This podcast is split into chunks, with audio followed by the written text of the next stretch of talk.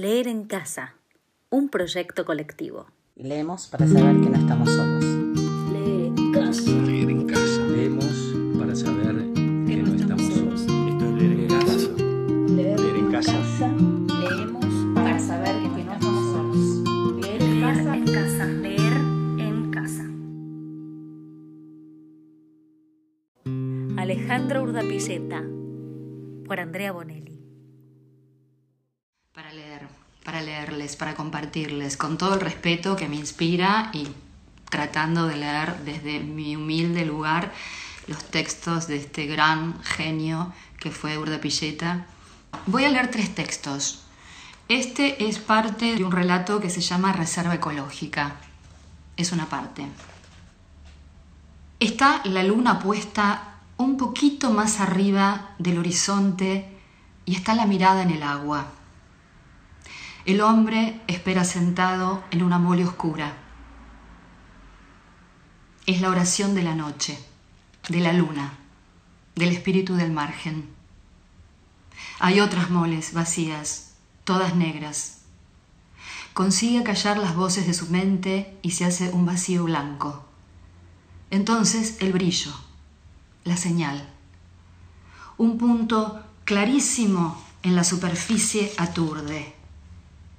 Baja la luna, se hunde en el río e inmediatamente surge caminando hacia él.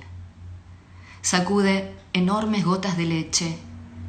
No es lo que se dice una mujer hermosísima y blanca que sale del río marrón.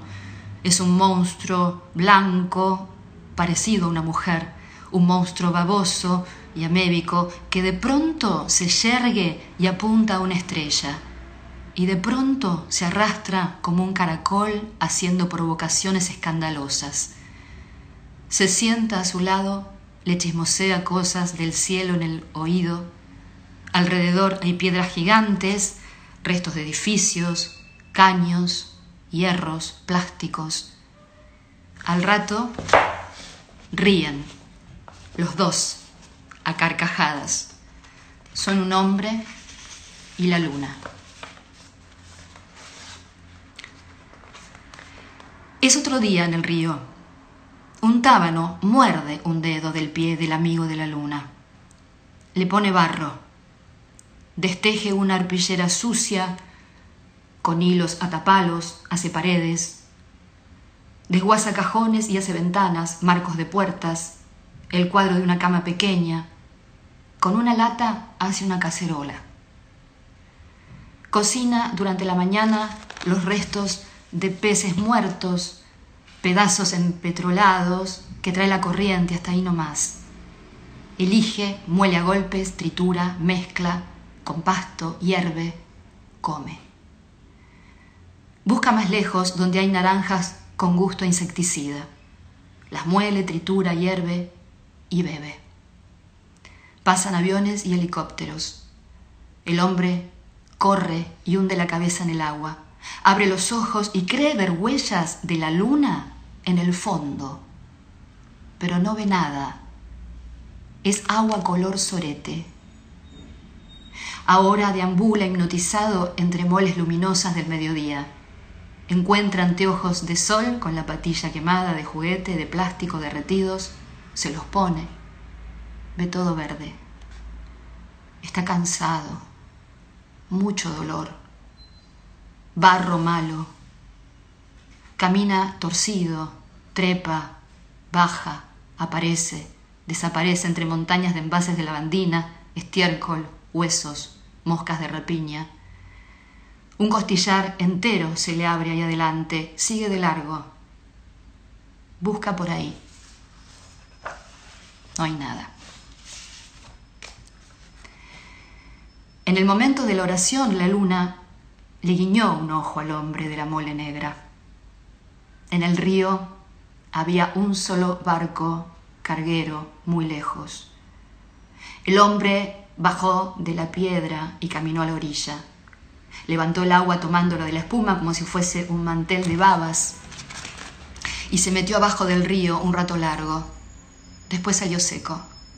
Tenía las manos encendidas, corrió a desenterrar una perla escarbando Salió un bebé blanco. luminoso, de cara redonda, ojos claros y cara brillante. A la noche, el amigo de la luna, manos encendidas, desenterrando perlas, sacó de la tierra un bebé blanco. Niño de algas, turquesa derretida, lagrimita de oro, panal de estrellas voladoras, charco, silbido, carne de azúcar, muerdo un poco de tu sueño, me duermo azul, luego vuelvo, te acuno, niño blanco, tu mamá está de viaje, pronto volverá. Bueno, ahora voy a leer uno que se llama eh, Espejismo, el espejismo. Eh,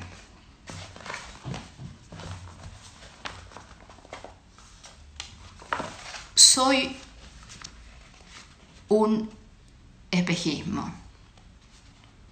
No existo. Un espejismo. Mi madre también lo era. Ella era una nube y mi padre era escarcha. Soy un espejismo. Pero ese no sería el problema, dado que hay muchos espejismos que viven normalmente, que van de paseo, que hacen compras, pero no sienten porque son espejismos. Yo sí siento. Soy un espejismo que siente. Yo, por ejemplo, cada mañana apenas me levanto, me rasco la cabeza y siento. ¿Qué siento? Que me rasco la cabeza. Eso siento.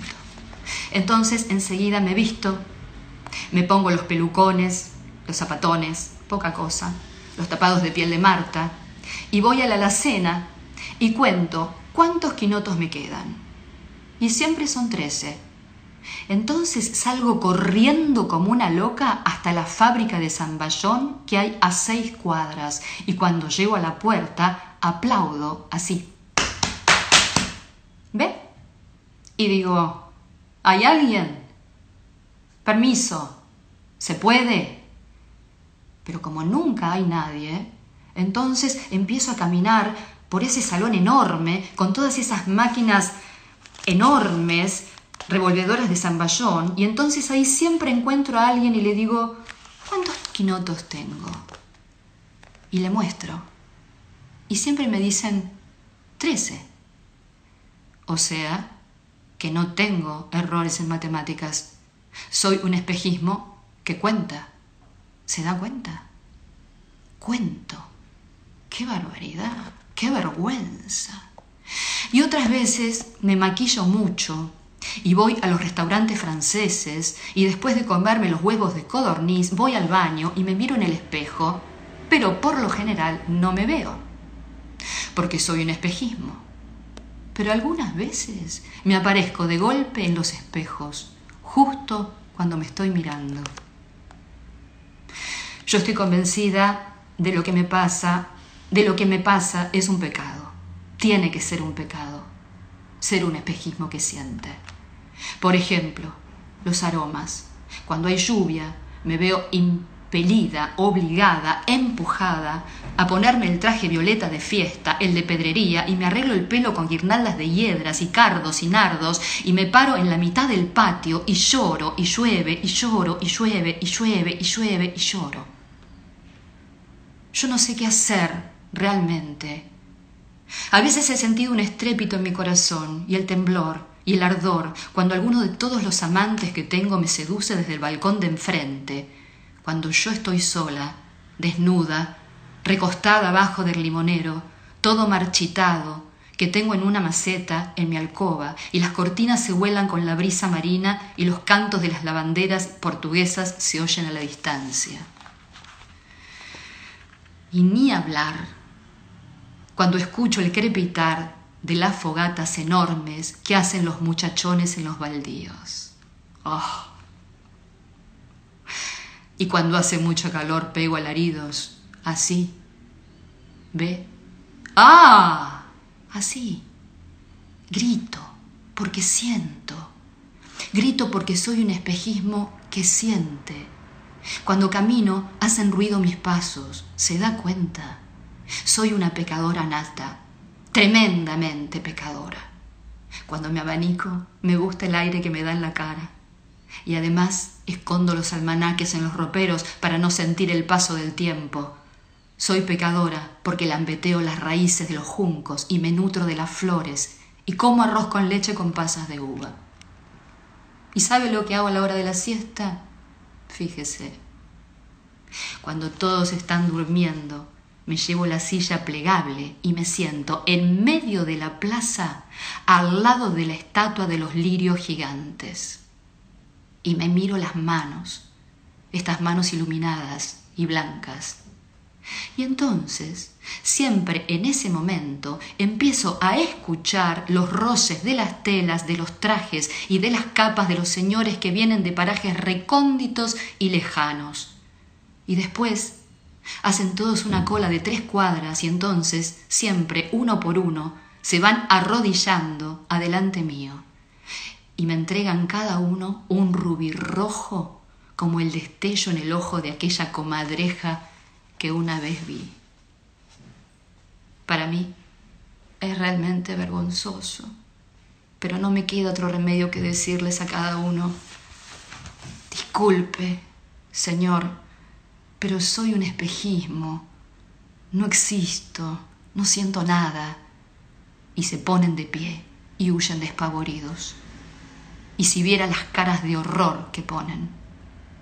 A veces siento tanto, pero tanto, tanto, tanto, pero tanto, que a veces salgo corriendo por los pasadizos y por abajo de los puentes y entre las oscuridades de las canteras en donde los hombres buscan oro, y corro por los puertos antiguos y lloro, porque siempre termino llorando.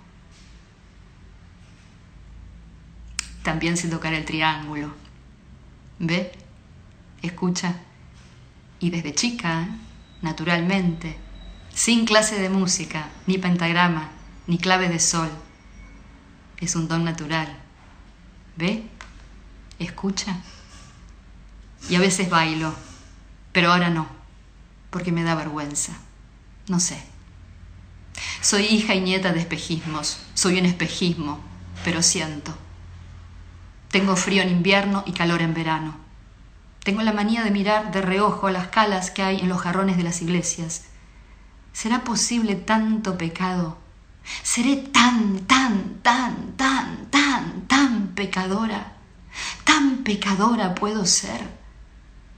Por eso, si alguien pudiera ayudarme a no sentir más nada, yo le estaría eternamente agradecida.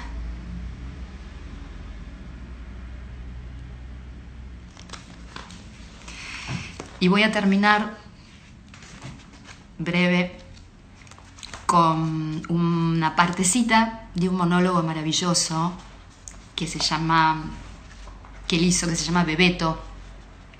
Bebeto es una joya, que lo tienen que ver, no, yo sería incapaz de leerlo porque no, no, no podría. Lo tienen que ver en YouTube, a él haciendo Bebeto. No dejen de verlo, por favor, porque es imperdible.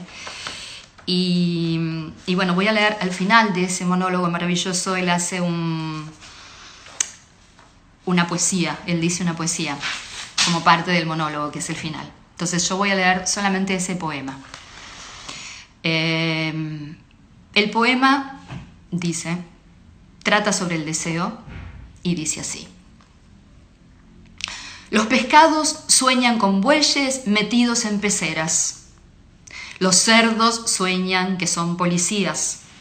Los monos sueñan que tienen carnet de identidad y que las vertientes de las montañas les mojan las patas. Los elefantes no recuerdan sus sueños. Los cocodrilos sueñan que tienen piel sedosa como las focas y los delfines. Las jirafas sueñan que sus lenguas negras lambetean espejos sumergidos. Los murciélagos sueñan con el sistema braille. Los gallos pigmeos sueñan que ganan cocardas en la rural y que son aplaudidos por un muñeco igual a Onganía. Las langostas sueñan con plagas de japoneses fritos a la sartén. Los mosquitos sueñan con familias y familias y familias y familias haciendo picnics en los bosques de Seiza. Los lobos marinos sueñan un solo sueño repartido en varios sueños como olas. Las ladillas sí sueñan. Las águilas sueñan que una montaña se les posa en el pico. Los venteveos sueñan con los vete ya te vis, sus enemigos que reptan. Los caballos sueñan al galope con praderas en el rostro de Dios. Las vacas Sueñan que reciben postales de Holanda y que se casan con un toro negro y que se van de viaje y de luna de miel a Santa Teresita y que tienen hijos, hijos, hijos e hijos y que a todos se los arrancan de los brazos y que al final toda la familia es asesinada y colgada de ganchos.